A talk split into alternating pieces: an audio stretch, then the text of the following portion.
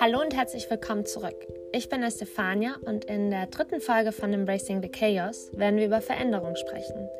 Hierbei geht es darum zu verstehen, woher wir oftmals Angst haben, Veränderung zu durchleben, welche Auswirkungen diese auf uns haben und warum es nötig ist, aus eigener Kraft Veränderung herbeizurufen.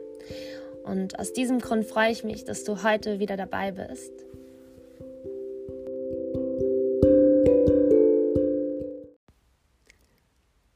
So, Veränderung. Relativ einfach und dennoch so kompliziert. Wir wissen, was es bedeutet. Und wir wissen auch, dass die Angst vor Veränderung einer, einer der häufigsten Ängste ist, mit denen die Menschen konfrontiert sind. Wir wissen auch, dass Veränderungen notwendig sind, um neue Dynamiken herbeizurufen, sei es auf politischer Ebene, wenn beispielsweise Demonstranten auf die Straße gehen, um gehört zu werden, um auf politischer Ebene Veränderungen herbeizurufen und stattfinden zu lassen. Doch bevor wir Veränderungen auf kollektiver Ebene durchführen, ist sie vor allem ein Prozess des eigenen, des Subjektes. Das heißt also du. Du entscheidest. Doch diese Entscheidungsmacht, die wir über uns haben, haben wir irgendwann mal vergessen auf dem Weg ins Erwachsenenleben. Irgendwann vergessen wir die kindliche innere Freiheit, die wir hatten, die alle von uns hatten. Und stürzen uns somit in das Meer voller Ängste. Ängste sind Teil unserer menschlichen Entwicklung, die uns davor wahrscheinlich auch abhält, Gefahren, uns irgendwie in Gefahren zu bringen und Ängste sind aber auch Teil von Erfahrungen, Erfahrungen aus unserer Vergangenheit, die unsere Identität ein Stück weit prägen. Doch bevor wir darauf zu sprechen kommen, was das überhaupt, das heißt Ängste der Veränderung mit der eigenen Identität zu tun hat, stelle ich dir die erste Frage. Was hält dich heute davon ab, das zu tun, was du schon immer tun wolltest? Mich haben und hält bis heute noch oft viele Dinge davon ab, das zu tun, was ich tun will. Beziehungsweise das, was meine Energie hochleben lässt, resoniert mit mir selbst. Oftmals habe ich Angst, weil ich Angst habe vor das, was Menschen denken könnten. Oftmals ist es das eigene Ego, dass man Angst hat, Entscheidungen zu treffen, weil man denkt, man könnte den größten Fehler des, des, des Lebens machen. Oftmals habe ich Angst, das zu tun, weil ich andere vielleicht damit verletzen könnte oder weil ich andere vielleicht oder die Enttäuschung von anderen herbeirufen würde. Doch du bist dafür verantwortlich, wie du dein Leben gestalten möchtest, letztendlich. Darum die Frage, was hält dich heute davon ab, das zu tun, was du schon immer tun wolltest? Die Furcht vor Veränderung oder Veränderung der Dinge, es gibt einen Namen dafür. Und zwar Psychologen nennen das Metasiophobie, die sogenannte Erfolgsangst. Sie wird oft mit der Tropophobie in Verbindung gebracht, also der Angst vor Bewegung. Der Ursprung des Wortes Metasiophobie stammt vom griechischen Wort Meta für Veränderung und Phobos für Angst. Und diese spezifische Phobie kann deinen Lebenswillen einschränken. Oftmals kommt das Gefühl auf, dass du aufgrund der ständigen Veränderung die Kontrolle über dein eigenes Leben verlierst. Und somit kann es dann dazu führen, dass es deine Seele krank macht. Du hast das Gefühl, nicht mehr die Kontrolle des eigenen Lebens zu haben. Damit einhergehend, dass du deine Routinen verändern musst und somit deine positive Resonanz, das heißt diese High Vibration, die du brauchst, um dein Leben so zu gestalten, wie du es möchtest, geht bei dieser Angst, der so, sogenannten Erfolgsangst, Metasiophobie, geht das verloren. Vor allem kann man das im privaten und beruflichen Leben am stärksten spüren und somit auch sich selbst am stärksten einschränken. Die Angst vor Veränderung ist bei Menschen evolutionär bedingt. Das heißt, seit Menschen gedenken, lieben wir Routinen. Es ist eine Art Überlebenskampf.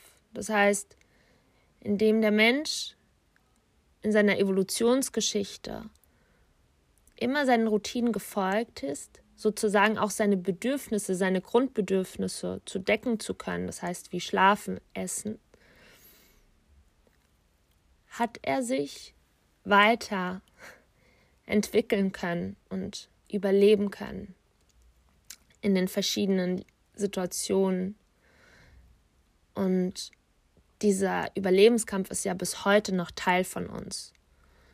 Es ist die Veranlagung. Und wir müssen damit lernen, umzugehen. Aber wir befinden uns evolutionär in einer ganz anderen, in einem ganz anderen Moment. Und Ängste sind insofern normal, sie sind ein gesunder Lebensinstinkt, wo man aber dennoch aufpassen muss, dass sie nicht in diese sogenannte Phobie umgewandelt wird. Beispiele hierfür können sein, wenn du unglücklich im Job bist. Das heißt, du stehst jeden Morgen auf, du weißt, du willst nicht dorthin, aber du musst, weil du es liebst, Sicherheit zu haben, jeden Monat ein festes Gehalt. Und dennoch raubt es dir deine komplette Lebensenergie. Das heißt, die Leidenschaft, jeden Morgen aufzustehen mit einem Lächeln im Gesicht. Oder oftmals, wenn wir Menschen beispielsweise beobachten, die in einer Beziehung verstecken, die sie nicht glücklich macht, aber sie verlassen diese Beziehung nicht aus Angst, alleine zu sein, mit sich selbst konfrontiert zu sein. Und die, diesen Raub der Lebensenergie, diese Zeit, die, die wir damit verbringen, unglücklich zu sein, bringt uns ein Stück weit näher zu einem Leben, das wir wahrscheinlich als Kind niemals leben wollten, das nicht resoniert mit dem mit der higher Vibration, Vibration und vor allem aber auch es so bedeutet, wenn wir Veränderungen durchleben, unsere eigene Identität sich vielleicht ändern muss. Mit dem, was wir uns davor doch so lange identifiziert haben. Und die Wandlung unserer Identität bzw. Identifikation von Dingen ist ein wichtiger Bestandteil, wenn es darum geht, Entscheidungen zu treffen, gerade wenn es um Veränderung geht. Und je nach Forschungsdisziplin existieren unterschiedliche Definitionen zur Identität. Beispielsweise der Psychoanalytiker Erickson, der sogenannte Begründer der Identitätstheorie, sagt, die Identität ist nicht von Geburt an gegeben. Sie bildet sich somit erst im Laufe des Lebens des Subjektes heraus, das heißt du.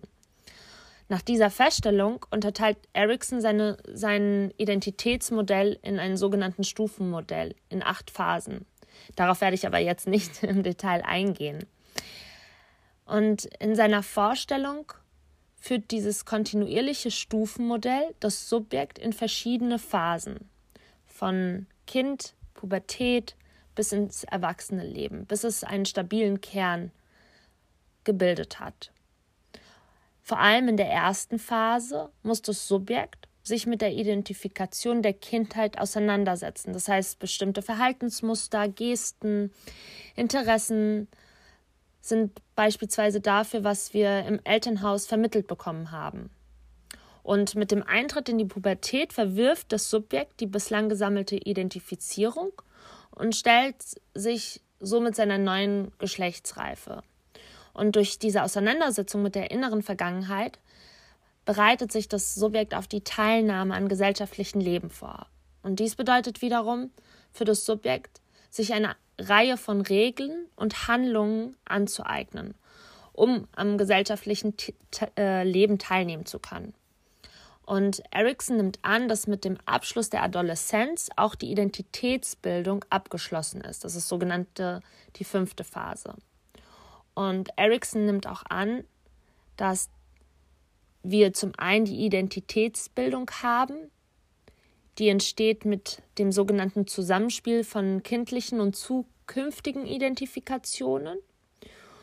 Und dabei die Identifikation ein wichtiger Bestandteil davon ist. Das heißt, die Identifikation hingegen ist wandelbar und stellt die feste Verankerung des Subjekts in der Gesellschaft dar. Die Identifikation, so Erickson, des Subjektes wird ständig an die Umgebung angepasst. Und diese permanente Anpassung an die äußeren Rahmenbedingungen lässt den inneren Kern der Identität jedoch unberührt. Somit ist dieses Zusammenspiel zwischen Identifikation und eigener Identität ein wichtiger Bestandteil, wenn es darum geht, mit verschiedenen Situationen umzugehen. Zum einen müssen wir mit den Dingen auskommen, die uns in der Vergangenheit geprägt haben, und zum anderen mit den Dingen, die uns jetzt gerade in diesem Moment prägen. Das heißt, wir müssen jonglieren die ganze Zeit über. Und gerade wenn es um, den, um die eigene Lebenssicherheit geht, bleiben wir oft da, wo wir sind. Weil somit müssen wir uns nicht neuen Situationen anpassen oder uns der neuen Umgebung, weil wir kennen es schon. Es resoniert sozusagen mit der eigenen Identität, mit dem Kern. Was ja auch manchmal auch okay ist.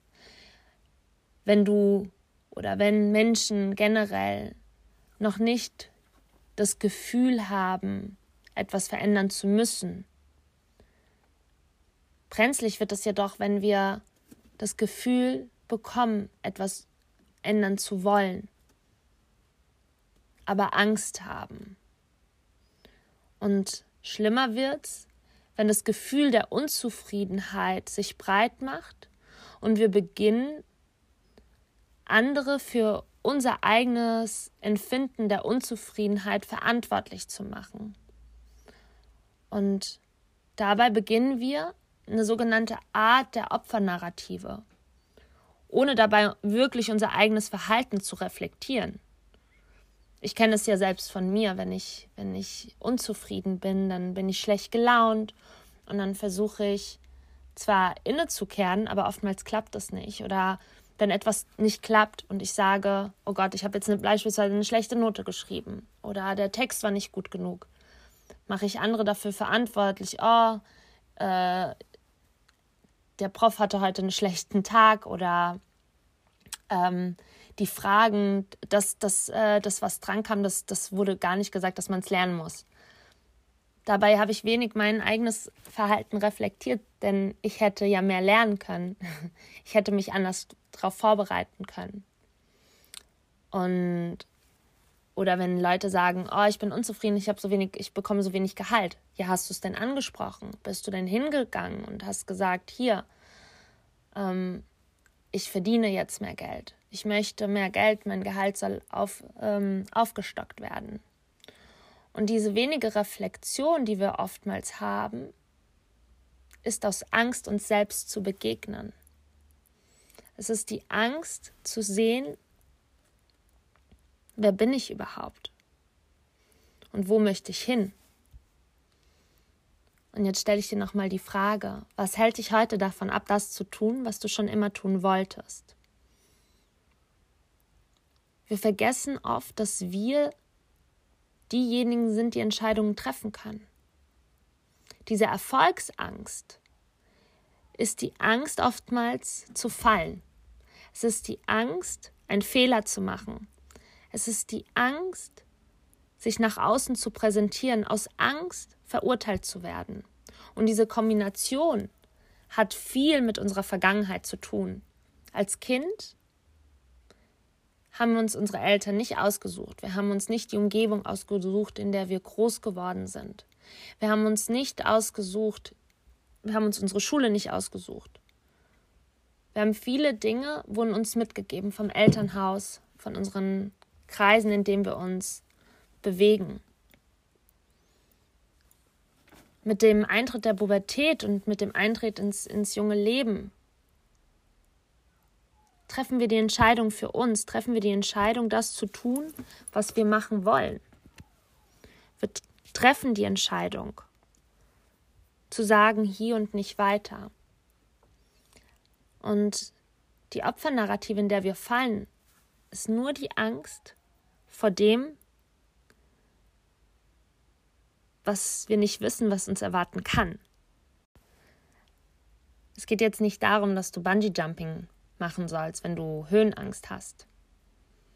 Es geht darum, das Leben in seiner vollen Kraft wahrzunehmen und dabei deine eigene Kraft zu erkennen. Denn du als Subjekt, du als Lebenskünstler, der jeden Tag aufs Neue neue Berge besteigt, hast die Entscheidung, und das ist, was wir oftmals vergessen, die Entscheidung, das zu tun, was dich glücklich macht. Und es hilft uns nicht, andere Menschen dafür verantwortlich zu machen. Dafür verantwortlich zu machen für die Dinge, die wir selbst bestimmen können. Du kannst bestimmen, wie du dich heute fühlen willst. Das hatte meine liebe Kollegin Michelle erst vor drei Tagen zu mir gesagt. Du musst keine Angst haben. Du bestimmst, wie du dich heute fühlen willst. Und du bestimmst, welche Energien du in dein Leben, beziehungsweise welche Menschen, welche Situationen du in dein Leben reinlässt, um weiterzukommen, um neue Dinge zu entdecken, um die Neugierde. Und das wird oftmals von der Angst übertönt, wenn wir die Angst zum Leben haben bekommen wir gar nicht mit, was es, was es dann heißt, diese Neugierde beizubehalten, diese kindliche Neugierde. Auch wenn wir geprägt worden sind von unserem Elternhaus oder von der Umgebung, in der wir aufgewachsen sind. Wir bestimmen unsere Umgebung, gerade jetzt in diesem Moment.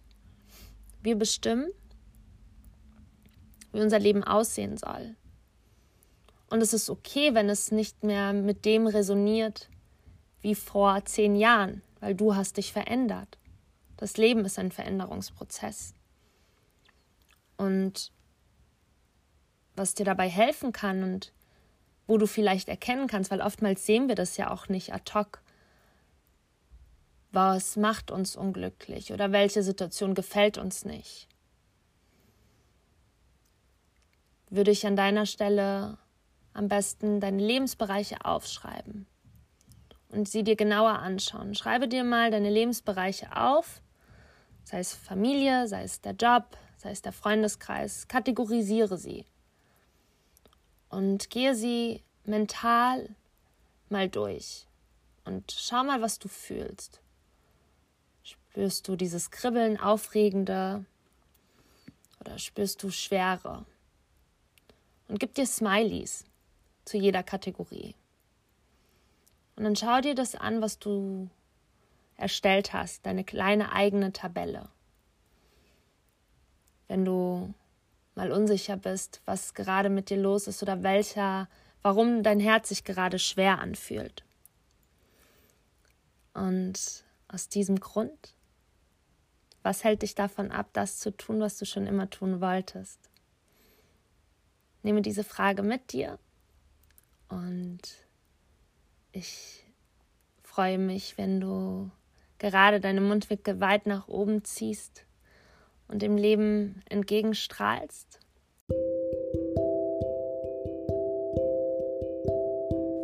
Und ich freue mich, wenn ich dich dann in zwei Wochen wieder bei einer neuen Folge von Embracing the Chaos begrüßen darf. Bis dahin, stay healthy and stay safe.